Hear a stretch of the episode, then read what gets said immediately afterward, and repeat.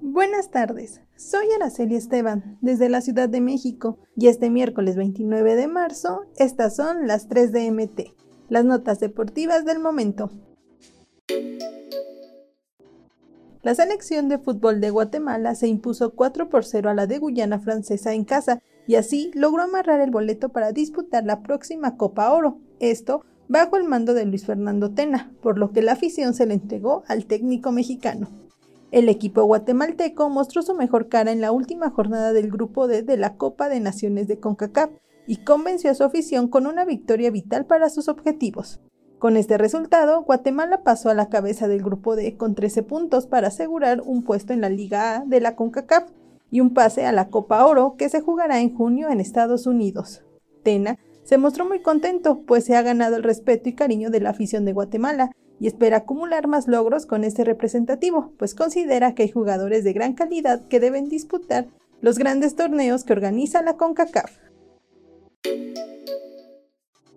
El delantero colombiano de Club América, Roger Martínez, estará fuera de actividad por tres semanas por una lesión que sufrió en el muslo derecho durante el partido amistoso que sostuvo el cuadro azul crema en Estados Unidos contra Tijuana.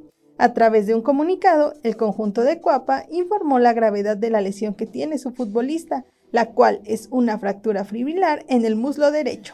Martínez dejó de ser titular en los últimos encuentros de las Águilas porque Jonathan Rodríguez está atravesando por un buen momento, por lo que cuando vuelva le costará más trabajo poder arrebatarle el puesto al uruguayo. Cabe recordar que estos meses son los últimos de Roger Martínez en la institución, pues su contrato termina y tanto él como el club no tienen ninguna intención de negociar una renovación.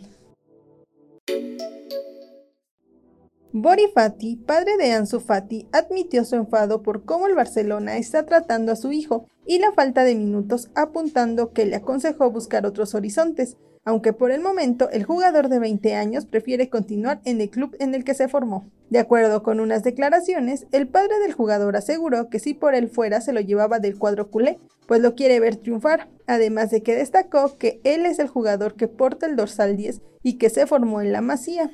Borifati aseveró que su hijo merece jugar más minutos y que no puede ser que solo juegue uno o dos por partido, además de que no ocultó su enfado con la situación. Ansu Fati debutó con el primer equipo del Barcelona en 2019 con apenas 16 años y su eclosión fue todo un fenómeno, aunque una lesión de rodilla en 2020 cortó su progresión.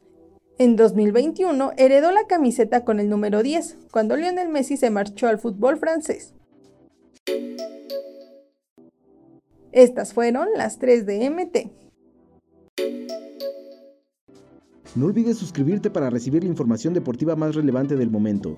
Esta y todas las noticias las puedes encontrar en mediotiempo.com y en todas sus redes sociales.